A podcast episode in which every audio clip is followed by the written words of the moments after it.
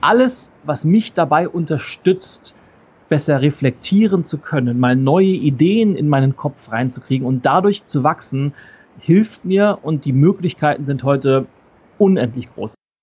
Und deshalb mag ich die Zeiten so gerne, in denen wir leben, weil die, die Möglichkeiten so riesig sind. Die Folge 79. Veränderung, Change.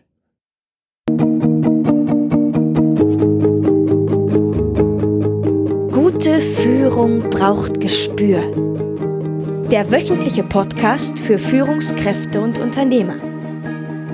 In dieser Sendung geht es um Anregungen, Gedanken und Impulse, mit denen Sie Ihre Führungsaufgaben leicht, schnell, effizient und harmonisch erledigen. Ihr Gastgeber ist wie immer Thomas Reining.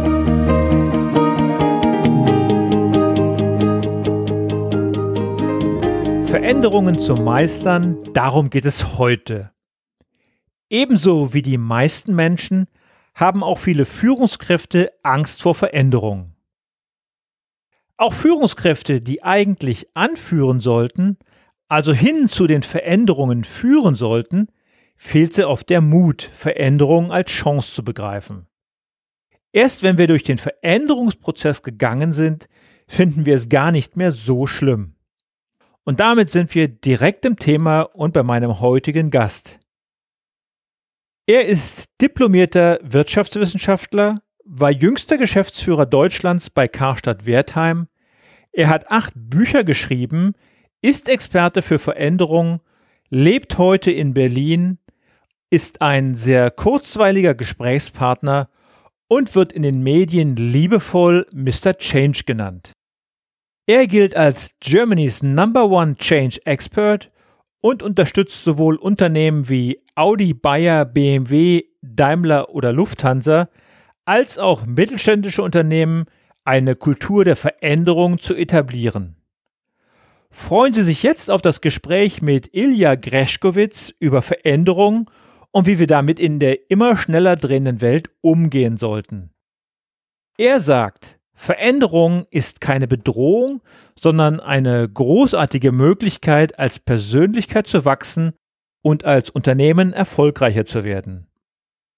Und so ist unser Gespräch auch als ein Mutmacher zu verstehen, die vor uns liegenden Chancen zu begreifen und entschieden umzusetzen. Freuen Sie sich jetzt auf Ilja Greschkowitz. Guten Morgen, Ilja herzlich willkommen in meiner Sendung. Magst du dich vielleicht zu Beginn unseren Hörern einmal kurz selbst vorstellen? Aber gerne, lieber Thomas. Zuerst äh, ganz herzlichen Dank für die Einladung, dass ich äh, mit dir heute sprechen darf. Und ja, mein Name ist Ilja Greschkowitz, ich bin 42 Jahre alt und ich bin von Beruf Keynote Speaker, Autor und beschäftige mich zu 100 Prozent mit dem Thema Change und Veränderung. Das heißt, ich halte Vorträge Keynotes in Firmen, auf Kongressen, wo ich mich äh, mit diesem Thema Veränderung auseinandersetze. Ich habe mittlerweile acht Bücher zu diesem Thema geschrieben. Mein neues ist gerade jetzt im Februar rausgekommen, hat den Titel Let's Talk About Change Baby. Und ich mache natürlich auch viele offene Seminare, ich mache Workshops zu dem Thema. Alles so mit dem Hintergrund, wie können wir uns als Persönlichkeit entwickeln, um mit diesen vielen vielen gesellschaftlichen Veränderungen idealerweise klarzukommen. Das vielleicht so mal in der Kurzversion. Warum tun wir uns überhaupt mit Veränderungen so schwer? Warum begreifen wir Veränderungen in den seltensten Fällen als eine Chance, sondern eigentlich immer als eine Bedrohung? Na, ich würde das gar nicht so verallgemeinern. Es stimmt natürlich, dass viele Leute vor allem eher das sehen, was schiefgehen kann. Äh, ich glaube, es liegt vor allem daran, weil du hast es gerade gesagt, warum begreifen wir das so schwer? Ich glaube, auf der rationalen Ebene verstehen es alle. Jeder spürt, weiß, dass Veränderung notwendig ist. Und wenn wir uns nicht aktiv mit dem Thema beschäftigen, dann müssen wir uns irgendwann verändern, weil einfach externe Umstände uns dazu zwingen. Das Emotionale ist aber immer eine ganz, ganz andere Geschichte. Und das ist der große Knackpunkt, weil Veränderung bedeutet ja immer einen Tausch von vermeintlicher Sicherheit des Status quo. Also das, was wir jetzt haben, das kennen wir, das fühlt sich normal an, da haben wir das Gefühl, einer vermeintlichen Sicherheit. Und Veränderung bedeutet jetzt immer, diese Sicherheit gegen die Unsicherheit des Unbekannten zu tauschen. Und da wissen wir eben nicht genau, was erwartet mich da, was kommt auf mich zu, mit welchen Unabwägbarkeiten muss ich mich da beschäftigen. Und vor dieser unbekannten Situation, da haben sehr, sehr viele Menschen ganz einfach Angst. Und diese Angst lähmt uns teilweise so sehr, dass wir dann lieber bei dem Bekannten bleiben, auch wenn wir damit total unzufrieden sind. Und diejenigen, die das schaffen, eben diese, diese Brille umzusetzen und sagen, wow, was bietet denn eine Veränderung an Chancen, was geben sich da für neue Möglichkeiten und die die Angst produktiv nutzen, das sind eben die, die in der heutigen Zeit zu den Gewinnern gehören, die immer so zwei Schritte voraus sind und denen Veränderung komischerweise von außen auch immer sehr, sehr leicht zu gelingen scheint. Ist das Glück oder ist das Arbeit? Naja, ich sag mal so, ich gehöre jetzt nicht zu denjenigen, die das Glück komplett ausblenden. Und bei allem, was wir tun, ob das jetzt irgendwelche beruflichen Geschichten sind, ob wir private Ziele verfolgen, dieser Glücksfaktor spielt einfach immer auch eine, eine gewisse Rolle. Wir müssen manchmal einfach am richtigen Ort zur richtigen Zeit sein und die richtigen Menschen treffen. Aber man kann dieses Glück auch ein Stück weit erzwingen, weil ich glaube, Glück ist ja so ein bisschen, ich weiß nicht, wer das gesagt hat, Glück ist, wenn die passende Gelegenheit auf harte Arbeit trifft. Und je mehr wir ins Machen kommen, je mehr wir in die Umsetzung kommen, desto mehr Glück haben wir komischerweise auch. Aber natürlich ein ganz, ganz wichtiger Teil ist das, was du gerade gesagt hast, Thomas, diese harte Arbeit, dass wir einfach von uns aus aktiv werden, dass wir die Gelegenheiten beim Schopfe packen und uns so stark wie möglich, so intensiv wie möglich aktiv verändern, dass wir immer und immer wieder neue Dinge ausprobieren. Und dann geht Veränderung durchaus sehr, sehr leicht von der Hand und kann sogar richtig viel Spaß machen. Aber du sagst, äh, bei Veränderungen ins Tun kommen. Bei ganz vielen ist es ja so, dass die einfach blockieren. Was läuft bei denen falsch oder was müssten die ändern, dass, dass sie nicht blockieren, sondern dass sie wirklich auf das Neue zugehen?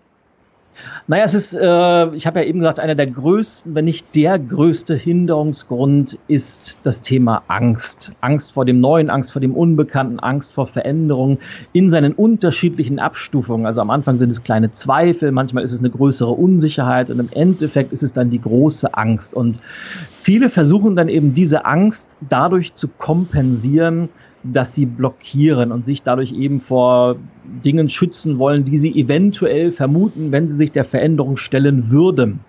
Und es liegt aus meiner Sicht ganz einfach daran, diese Menschen haben nicht so wirklich den richtigen inneren Antrieb, weil Veränderung ist immer dann schwer, wenn wir nicht sowohl auf der rationalen Ebene verstehen, warum wir das Ganze tun sollten, aber vor allem auch auf der emotionalen Ebene. Wenn ich emotional nicht von einem Ziel oder einer notwendigen Veränderung überzeugt bin, dann fällt es mir eben unheimlich schwer, ins Handeln zu kommen. Und es ist viel, viel leichter zu sagen, kenne ich schon, ich bin dagegen, macht ihr das mal, ich mache nicht mit, was auch immer. Aber dann, wenn wir einen wirklich starken inneren Antrieb haben, wenn wir wissen, wofür wir das tun, wenn wir wissen, warum wir uns verändern sollten, dann sind wir eben auch bereit, diese Hürden zu überwinden und diese Energie, die wir sonst in, möglicherweise in Blockaden reinstecken, eben Richtung Lösung zu verschieben und dann Dinge möglich zu machen, die vielleicht für andere Menschen unmöglich erscheinen. Na, oft ist es ja so, man, man selber ist auf dem richtigen Weg oder sucht doch eine Veränderung und dann fragt man mal rechts und links und dann kommen die Zweifel, weil eigentlich alle anderen warnen und einen zurückhalten wollen? Ja, das ist ein, ein, ein weit verbreitetes Muster, das äh, immer mehr auftritt, je mutiger man selber mit dem Thema umgeht.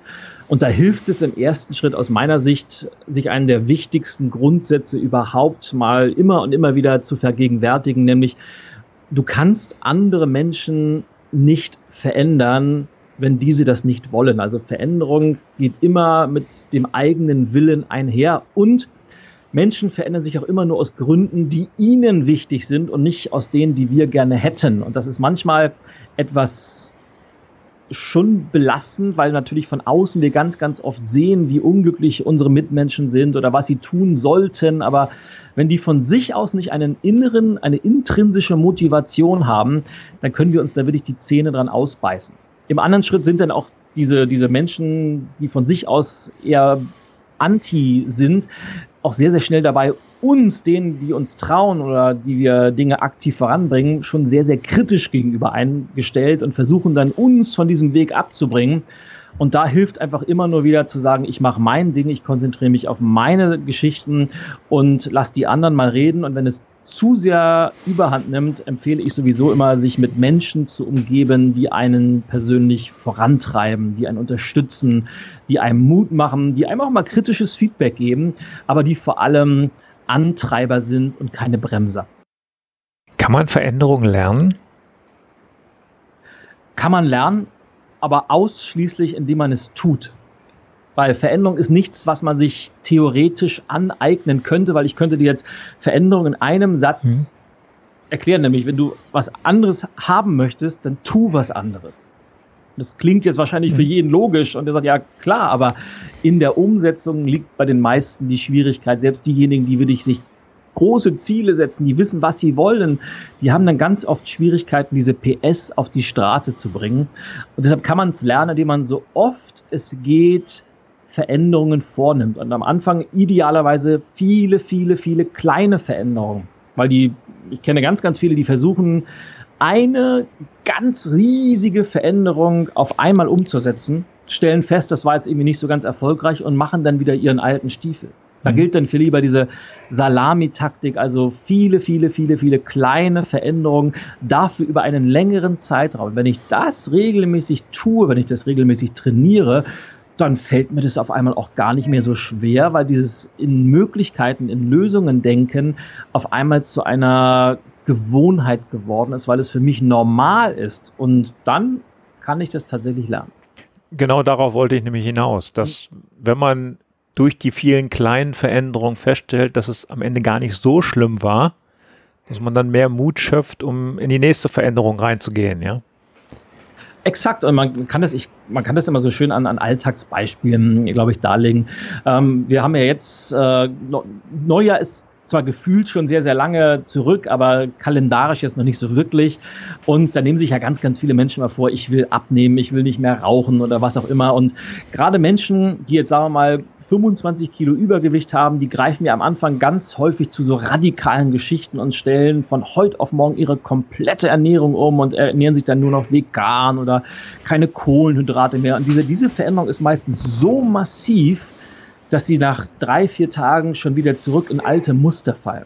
Wenn ich mir jetzt aber vornehme, pro Tag esse ich einfach nur mal 100 Gramm, was auch immer weniger oder nehme 100 Kalorien weniger zu mir zu, indem ich entweder ein Bierchen weniger trinke oder eine Cola durch Wasser ersetze oder auf die Süßigkeiten verzichte. Also wirklich ganz, ganz kleine Dinge. Dann, wenn ich das aber dann über zwei, drei, sechs, acht Monate tue, jeden Tag 100 Kalorien weniger, dann addiert sich das eben über die Summe der Zeit extrem auf und es ist viel, viel erfolgreicher, als wenn ich mit dieser Hauruck-Methode eine ganz große Geschichte auf einmal machen möchte. Nun haben wir ja im als Führungskraft im, im Alltag auch mit Veränderungen zu tun, die wir vielleicht gar nicht selber wollen, sondern die uns übergestülpt werden und mit denen ja. wir eigentlich unglücklich sind und die wir innerlich auch ablehnen. Wie kann ich mich da drauf einstellen? Was kann ich da für mich tun, um damit leichter umzugehen? Also das kenne ich aus meiner, sowohl aus meiner eigenen Historie, extrem gut, als auch in meiner heutigen Arbeit als, als Unternehmensberater, als Veränderungscoach. Also vielleicht zum, zum Hintergrund. Ich habe ja genau wie du eine, eine Einzelhandelsvergangenheit. Ich war jahrelang Geschäftsführer bei Karstadt, habe insgesamt zehn Filialen in ganz Deutschland betreut. Ich war Store Manager bei IKEA. Und gerade in so einer mittleren Führungspositionen, wie ich sie damals innehatte, hatte ich natürlich ganz, ganz häufig die, die Situation, dass es irgendwelche Anweisungen gab vom, vom Vorstand, von der Direktion, die die Fläche in alle Filialen ausgebreitet wurden, womit ich natürlich nicht immer eins zu eins übereingestimmt habe und ich sogar teilweise abgelehnt habe. Und was ich mittlerweile jeder Führungskraft nur empfehlen kann, und ich will es mal vielleicht andersrum sagen, das Schlimmste, was man machen kann, ist nach außen zu kommunizieren, so diese Veränderung steht jetzt an oder das haben wir an neuen Sachen vor, aber ich persönlich lehne das komplett ab. Dass man also wirklich nach außen sagt, dass wir müssen es machen, aber wenn es nach mir gehen würde, würden wir es nicht machen, weil dadurch sende ich natürlich an mein Team, an meine Mitarbeiter, an meine Mannschaft das Signal aus, ich halte das für unsinnig und eigentlich will ich das auch gar nicht. Und das überträgt sich natürlich eins zu eins auf das Team, weil die werden natürlich immer das tun, was der Chef oder die Chefin vorgibt und vorlebt. Das heißt, wenn das der Fall ist, gibt es aus meiner Sicht nur zwei Möglichkeiten. Entweder ich arbeite an mir, ich nehme eine andere Perspektive ein, wie auch immer ich das hinkriege und kommuniziere die geplante Veränderung authentisch und überzeugend, so dass ich auch wirklich dahinter stehe. Weil nur wenn ich hinter einer Geschichte stehe und das auch dementsprechend kommuniziere, kann ich sicher sein, dass ich die Menschen auch abhole, dass ich sie mitnehme und für diese Veränderung begeistern kann oder sagen wir mal, zumindest in der Abstufung, dass ich sie überzeuge, dass es wichtig und richtig ist. Wenn ich das nicht kann, wenn ich weil meine, sämtliche Werte dagegen sprechen, wenn alles, meine ganzen Überzeugungen sagen, no way, das kann ich nicht tun, dann gilt aus meiner Sicht nach wie vor dieser alte, aber immer noch treffende Satz, love it, change it or leave it. Und wenn ich auf Dauer feststelle, dass die grundlegende Strategie meines Unternehmens, dass der Großteil der Entscheidung meines Unternehmens mit meiner persönlichen Wertelandkarte nicht kompatibel ist, dann ist es, glaube ich, ein Gebot der Fairness uns selbst gegenüber, aber auch gegenüber unseren Mitarbeitern, gegenüber unseren Teams, dass wir dann vielleicht mal nach einer neuen Perspektive für uns suchen. Was viele Führungskräfte dann auf der anderen Seite auch vielleicht in Schwierigkeiten bringen könnte. Denn die haben ja vielleicht auch eine, eine Verantwortung der eigenen Familie gegenüber, vielleicht nur ein Einkommen, wie auch immer. Da kommt man manchmal schon ganz ordentlich in eine Zwickmühle. Da kommt man sogar definitiv in eine Zwickmühle. Und natürlich hängt bei, bei sämtlichen Entscheidungen immer eine Familie mit dran und es ist natürlich nie immer schwarz und weiß. Aber die Frage ist immer, was ist denn die Alternative? Was ist die Alternative, dass ich dann die nächsten 10, 20, 30 Jahre in einem, in einem Job, in einer Führungsposition bleibe und unglücklich bin, weil. Dadurch vielleicht auch schlecht bin? Ja, dadurch vielleicht auch demotiviert bin, schlechtere Leistungen. Und ich glaube einfach, in, in solchen Fällen lieber und das, wir reden jetzt über Extremsituationen, ja, lieber ein, ein, ein Schrecken mit Ende als ein Ende ohne, wie sagt man, lieber ein, ein, ein Ende mit Schrecken als Schrecken ohne Ende, so rum ist es. Mhm. Weil ich glaube ganz einfach, das Leben, das stelle ich immer mehr fest, äh, das Leben ist ganz einfach zu kurz, als dass wir es mit einem Job vergeuden, der uns unglücklich macht, wo wir keine Lust haben hinzugehen, womit wir uns nicht identifizieren können und der uns auf Dauer sehr, sehr unglücklich macht. Und jetzt kommt das Spannende. Ich habe ja ganz, ganz oft solche, solche Fälle, wenn ich mit äh, Führungskräften in, in Coachings, in Beratungen arbeite. Und natürlich haben viele, wenn sie vor einer solchen Wahl stehen, will ich mich vielleicht nochmal neu orientieren. Da sind wir wieder beim gleichen, was wir am Anfang hatten. Natürlich haben die Angst vor dem Unbekannten, wissen nicht, schaffe ich es mit vielleicht 50, 55 nochmal neu anzufangen, eine neue Stelle zu finden. Aber in 95 Prozent aller Fälle, wenn die erstmal den Mut haben, diesen Schritt zu wagen, dann passieren ganz, ganz tolle Sachen und äh, wie gesagt, in 95 Prozent der Fälle finden die sofort immer was Neues. Sie sind viel, viel engagierter. Sie können sich endlich wieder mit den Unternehmen identifizieren. Sie haben wieder einen Sinn in ihrer Arbeit. Und ich glaube, das ist das A und O in der heutigen Zeit, dass das, was wir tun, sinnvoll ist, dass wir unsere Persönlichkeit mit einbringen können, dass unsere Werte geteilt werden mit den Menschen, mit denen wir zusammenarbeiten. Und das ist es, glaube ich, worauf es ankommt. Wir hatten ja gerade dieses wunderbare Beispiel von dem, ich sag mal in Anführungsstrichelchen, dem Sandwich Manager, der die Firmenpolitik nach unten vertreten muss. Wie kann so ein Sandwich Manager sein Team motivieren, so eine Veränderung im Unternehmen ja auch positiv aufzunehmen? Also, wie gesagt, das was, was ich eben gesagt habe, ist natürlich ein Extrembeispiel. In, in mhm. den meisten Fällen wird es vielleicht sein, dass man anderer Meinung ist. Also, die Unternehmensleitung gibt eine Strategie vor oder kommuniziert eine Maßnahme, die umgesetzt werden soll. Und die Aufgabe des Sandwich Managers, also dieser klassischen mittleren Führungsebene, ist dann ganz einfach, diese Entscheidungen auf die Fläche oder in die, die Unterorganisation auszurollen und zu kommunizieren und eben sicherzustellen, dass diese Entscheidung auch umgesetzt wird. Und es kommt ja wirklich selten vor, dass man komplett damit nicht einhergehen kann, also dass die Werte komplett entgegen sind, sondern oftmals ist es nur der Fall, dass man sagt, ich hätte das aber anders entschieden, ich bin jetzt nicht zu 100 Prozent einverstanden. Das, wie gesagt, das Schlimmste, was man machen kann, ist so eine, so eine Wischi-Waschi-Haltung einzunehmen, weil dann, dann wird nie irgendwas passieren. Dann rate ich immer dazu, selbst wenn man anderer Meinung ist, ist ganz einfach die Unternehmensstrategie steht immer über allem. Und selbst wenn ich anderer Meinung bin, sollte ich es so kommunizieren, dass es überzeugend wirkt und dass die Leute mir auch abkaufen, dass es die richtige Entscheidung ist, diese Veränderung jetzt durchzuführen. Weil wenn ich das nicht tue, wenn meine Leute, wenn mein Team Zweifel daran haben, dann werden die sich, egal was ich sage, das genau abgucken bei mir und sagen, Mensch, wenn, wenn meine Chefin, wenn mein Chef schon so kritisch damit umgeht und es nicht wirklich vorantreibt, warum sollte ich das denn tun? Das heißt, da hat natürlich der Chef oder die Führungskraft immer die entsprechende Vorbildfunktion und sollte sich dessen immer sehr bewusst sein. Nur die Leute in meinem Team, die sperren sich ja vielleicht auch gegen Veränderung. Was kann ich als Führungskraft tun, um die mitzuziehen und, äh, und äh, auch positiv auf eine Veränderung einzustimmen? du brauchst eigentlich drei Sachen. Das erste ist, du musst informieren, also der, dieser Informationscharakter ist sehr, sehr wichtig, weil Menschen wollen gerne immer verstehen, warum eine Veränderung durchgeführt wird. Wir leben leider in Zeiten, wo in vielen Unternehmen vor allem nach dem Motto vorgegangen wird, Veränderung um der Veränderung selbst willens. Also egal was es ist, wir machen einfach mal irgendwas, dann können wir nach außen dokumentieren, wir haben ja was gemacht. Also die Leute wollen verstehen, dass Veränderung einen Sinn hat, dass es gemacht wird, um besser zu werden, um neue Märkte zu erobern oder um wettbewerbsfähig zu werden. Die wollen einfach den, den Grund verstehen, warum ist diese Maßnahme jetzt notwendig und warum ist es vielleicht auch jetzt notwendig, dass wir mal durch ein, ein gewisses Tal gehen, um dann später mal den, den, den Gipfel wieder erklimmen zu können. Das heißt, diese Information ist ganz, ganz essentiell wichtig. Das zweite ist aber noch viel wichtiger. Das ist diese, diese emotionale Komponente, von der ich gesprochen habe. Das heißt, die Menschen brauchen einen emotionalen Grund, für den es sich auch lohnt, jeden Tag wieder ins Handeln zu kommen. Und dieser emotionale Grund kommt vor allem dann ins Spiel, wenn es mal schwierig wird, wenn der erste Rückschlag kommt oder wenn mal irgendwas nicht funktioniert.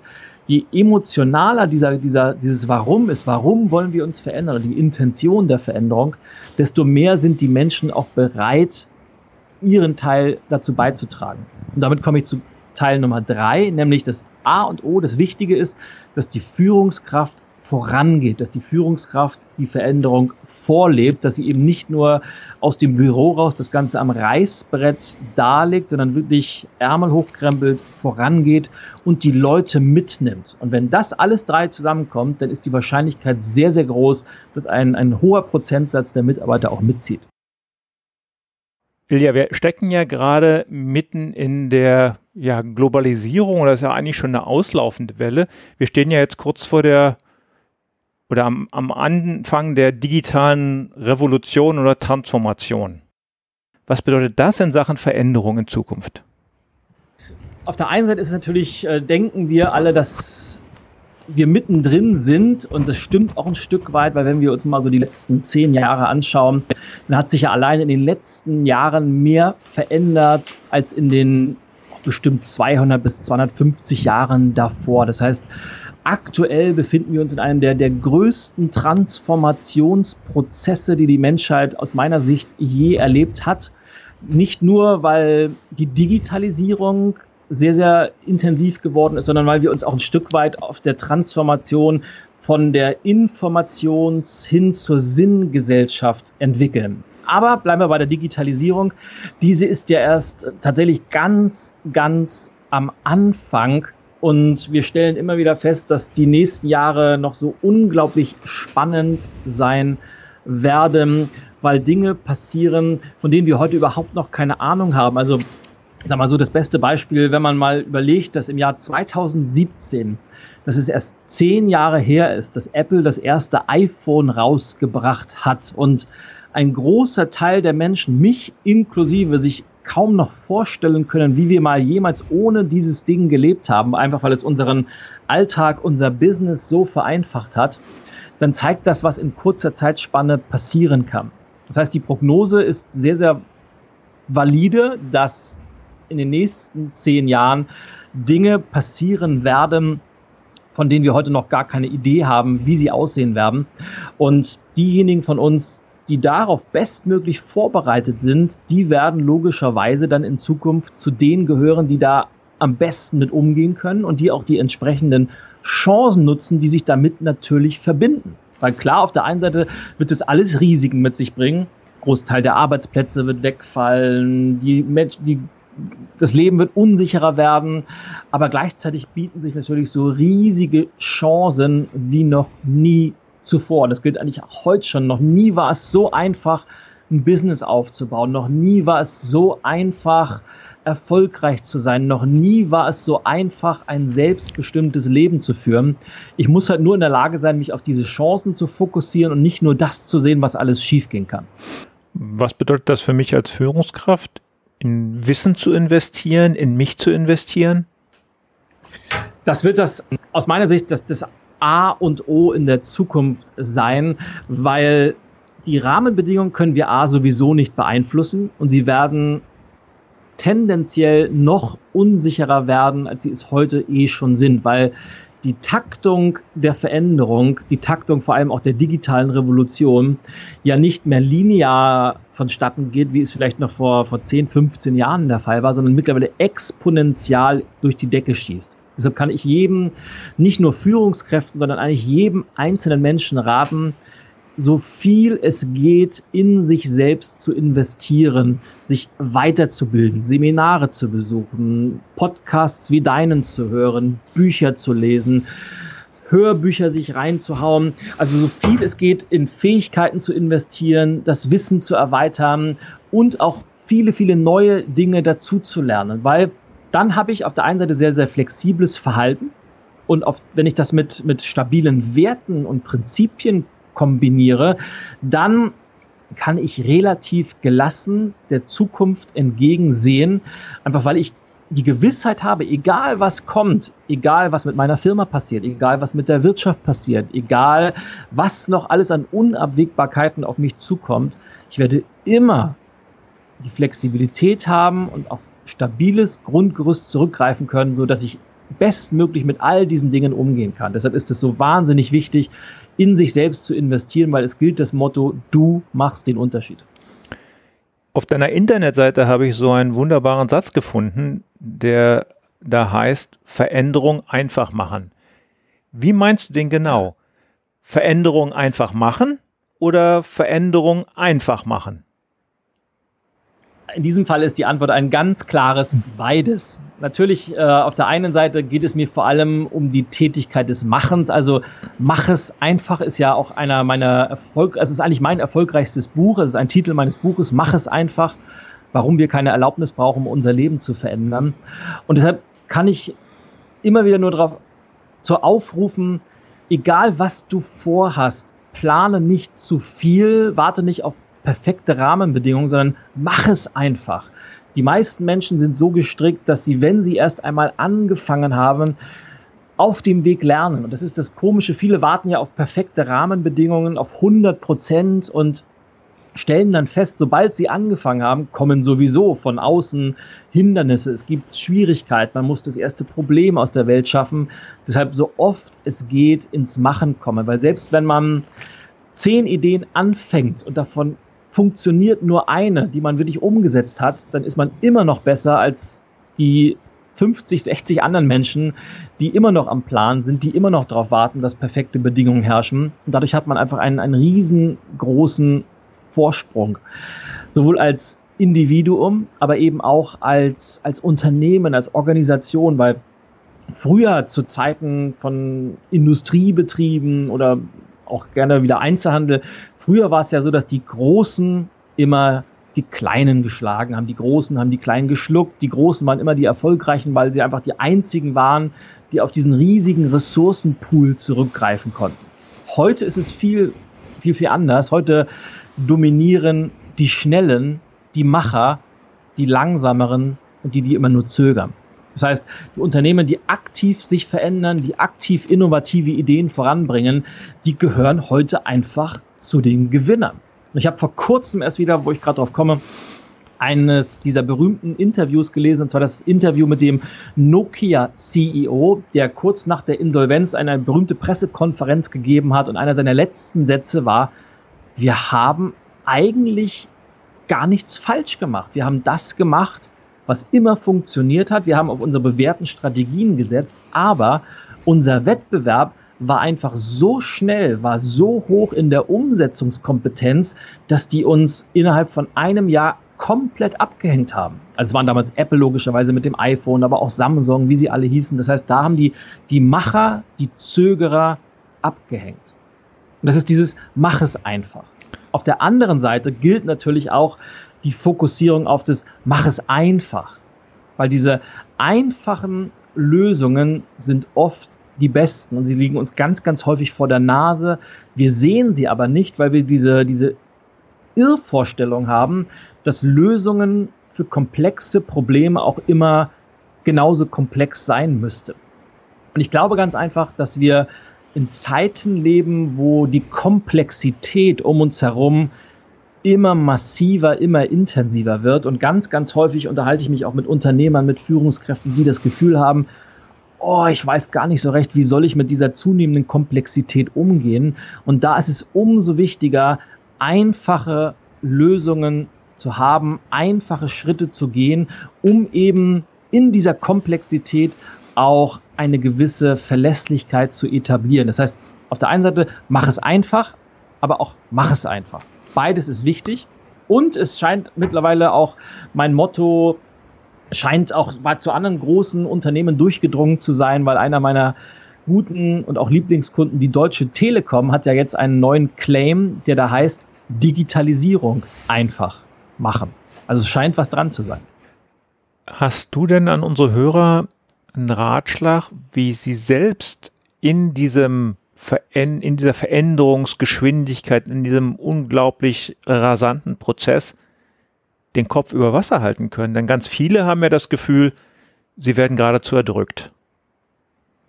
Exakt. Und zwei Sachen sind wichtig aus meiner Sicht. Das eine ist, sich einzugestehen, dass wir auf das, was um uns herum passiert, sowieso 0,0 Einfluss haben. Das heißt, die Digitalisierung wird voranschreiten. Die Gesellschaft wird sich weiter verändern, möglicherweise in Richtungen, die wir alle nicht gut finden. Aber wir können das alles sowieso nicht beeinflussen. Wir können die Komplexität nicht reduzieren. Deshalb sollten wir das alles mal als gegeben hinnehmen.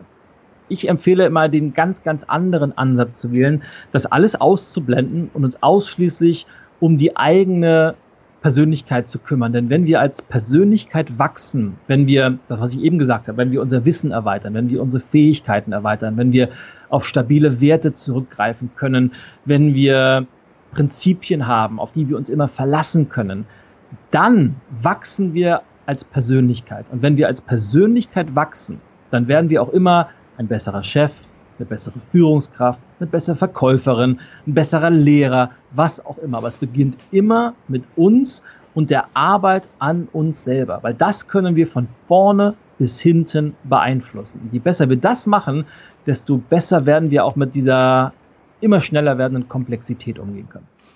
Die Arbeit an uns selbst, was rätst du da? Ist das ein Seminar besuchen? Ist das ein Workshop besuchen? Oder hast du da noch andere Tipps? Na, es kann, es ist, ich empfehle immer eine Mischung. Natürlich ähm, ist das Besuchen von Seminaren oder von Workshops unglaublich empfehlenswert, einfach weil man da Rahmenbedingungen vorfindet, die man sonst in der Welt draußen nicht hat. Also du hast es vorhin gesagt, äh, da sind viele Nörgler unterwegs, Menschen, die vor allem das sehen, was alles nicht funktioniert, die einem Ideen ausreden wollen, diese klassischen Ja-Aber-Leute. Und wenn man sich die richtigen Seminarveranstaltungen aussucht, dann findet man eben Menschen, die genauso ticken wie wir selber, die die Möglichkeiten sehen, die sich auf Chancen fokussieren. Oftmals herrscht da eine Energie, die uns selbst in solche Zustände versetzt, dass wir bessere Entscheidungen treffen können in diesem Rahmen, in dieser Struktur. Und ich selbst habe auch Jahr für Jahr ein, ein hohes fünfstelliges Budget mittlerweile, wo ich mich selbst ausschließlich weiterbilde. Das heißt, ich rede nicht nur drüber, sondern ich mache das selber auch, weil ich weiß, wie wertvoll das ist. Aber es muss nicht immer gleich die, die hohe Investition sein. Es kann auch schon sowas sein, was ich dass die Leute im Auto eben nicht Doodle Doodle Radio, FFN oder RSH oder sonst was hören, sondern dass sie sich eben auf dem Weg zur Arbeit deinen Podcast anhören und sich mit den Ideen deiner Gäste oder mit deinen Ideen auseinandersetzen.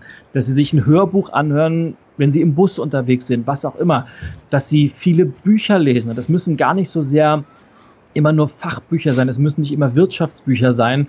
Ich persönlich lerne am meisten aus tollen Romanen oder aus, aus Ideen kluger Köpfe, indem ich mir Biografien anschaue oder durchlese. Das heißt, alles, was mich dabei unterstützt, besser reflektieren zu können, mal neue Ideen in meinen Kopf reinzukriegen und dadurch zu wachsen, hilft mir und die Möglichkeiten sind heute unendlich groß. Selbst im Internet, ich kann mir YouTube-Videos angucken, ich kann mir so viel Dinge nehmen, um an mir selbst zu arbeiten. Und deshalb mag ich die Zeiten so gerne, in denen wir leben, weil die, die Möglichkeiten so riesig sind. Ja, das war doch ein fantastisches äh, Schlusswort noch jetzt äh, eine wunderbare Inspiration für alle, etwas für sich selbst zu tun. Ilja, zum Abschluss deine drei wichtigsten Tipps und dann natürlich auch, wo finden wir dich im Netz, äh, wo können wir mehr über dich erfahren? Wichtigsten Tipps bezogen auf was? Möchtest du einen speziellen auf, Rahmen? Auf Veränderung. Auf Veränderung. Erstens, Fokus ausrichten. Fokus ausrichten auf das, was geht, nicht auf das, was nicht geht. Fokus ausrichten auf Lösungen, nicht auf mögliche Schwierigkeiten. Fokus ausrichten auf das, was schon da ist und nicht immer auf das, was vermeintlich fehlt. Denn, und so sind wir einfach gestrickt als Menschen, es geht immer nur eins von beiden und wir haben immer die Wahl. Und diese vielen, vielen, vielen kleinen Entscheidungen, die wir jeden Tag treffen, die spiegeln sich dann schlussendlich in den Resultaten wieder, die wir erzielen. Egal ob nun beruflich oder privat. Deshalb dieser grundsätzliche Fokus ist so, so sehr entscheidend, weil dadurch richten wir uns aus. Das ist das Erste. Tipp Nummer zwei, mutig sein. Mutige Entscheidungen treffen, auch mal neue Dinge wagen, mal abseits der vermeintlich normalen Wege gehen und sich mal überraschen lassen, was da für spannende Dinge passieren. Und das Dritte, das ist das aller, aller Wichtigste, in sich reinhorchen und überprüfen, was ist mir selber wichtig. Was, wie soll mein Leben aussehen? Auf welchen Werten soll es basieren? Wie sieht meine große Vision vom Leben aus? Und darum herum dann die Veränderungen aufbauen, die notwendig sind, um das zu erreichen. Und das heißt gleichzeitig, dass man sich von Erwartungen anderer Menschen verabschiedet, dass man sich von Zielen anderer Menschen verabschiedet, weil, das habe ich vorhin schon mal gesagt, ich glaube, das Leben ist viel, viel zu kurz, um es mit Dingen zu verbringen, die uns unglücklich machen, die uns frustrieren. Deshalb Rat an deine Hörer, lebt ein Leben, das euch glücklich und zufrieden macht. Punkt. Das waren jetzt meine drei Tipps. Und jetzt, wo findet man mich im Internet? Wo finden wir dich? Genau. Ja, ich glaube mittlerweile fast überall. Also man findet mich, bin, bin sehr, sehr internetaffin. Ich bin sehr, sehr Social Media affin. Das heißt, meine Webseite ist ja www.greschkowitz.de. Das musst du wahrscheinlich verlinken, weil es so schwierig geschrieben ist. Selbstverständlich. Dann findet man mich logischerweise, ich bin sehr, sehr aktiv auf Facebook, ich bin sehr, sehr aktiv auf Instagram, ich habe einen sehr, sehr aktiven YouTube-Kanal, ich habe seit letztem August auch einen Podcast, der heißt Let's Talk About Change Baby, den gibt es auf iTunes, auf Stitcher, also auf all sämtlichen Podcast-Kanälen. Ähm, habe ich was vergessen? Ich glaube, das war's. Also man findet mich wirklich auf ganz, ganz vielen Plattformen und wenn deine Hörer mich kontaktieren wollen, freue ich mich auch immer gerne über Post oder PMs oder Direktnachrichten, wie es immer so heißt. Ilja, vielen Dank für deine Zeit heute Morgen. Hat mir viel Spaß gemacht. Danke, lieber Thomas. Hat mich gefreut, dass ich äh, bei dir zu Gast sein durfte. Das war mein Gespräch mit Ilja Greschkowitz. Die Links zu seiner Webseite und zu seinen Büchern finden Sie wie immer in den Shownotes zur heutigen Sendung unter www.gute-führung-braucht-gespür.de Folge 79. Führung und Gespür schreiben Sie bitte wie immer mit UE. Empfehlen darf ich Ihnen auch den Podcast von Ilja Greschkowitz mit dem vielsagenden Titel Let's Talk About Change Baby. Beherzigen Sie in jedem Fall den Tipp, Veränderungen in kleinen Schritten anzugehen und versuchen Sie nicht die Welt an einem Tag aus den Angeln zu heben. Schließlich wurde Rom auch nicht an einem Tag erbaut. Was man ebenfalls für Veränderung braucht, das ist ein gutes Netzwerk. In der nächsten Woche wird Friederike González Schmitz in meiner Sendung zu Gast sein Sie ist Netzwerkerin und LinkedIn-Expertin. LinkedIn, das kennen Sie, ist ein weltweites internationales Business-Netzwerk für Führungskräfte und wird mittlerweile auch in Deutschland immer populärer. Sie wird uns in die Geheimnisse einweihen und uns sagen, was in einem professionellen LinkedIn-Profil unbedingt stehen sollte. Damit sage ich auf Wiederhören für heute und wünsche Ihnen eine gute Woche und erfolgreiche Veränderungen. Ihr Thomas Reining. Und zur Abrundung, passend zur heutigen Sendung, natürlich auch noch das Zitat der Woche. Heute kommt es von Giuseppe Tomasi di Lampedusa. Wenn wir wollen, dass alles so bleibt, wie es ist, dann müssen wir alles ändern.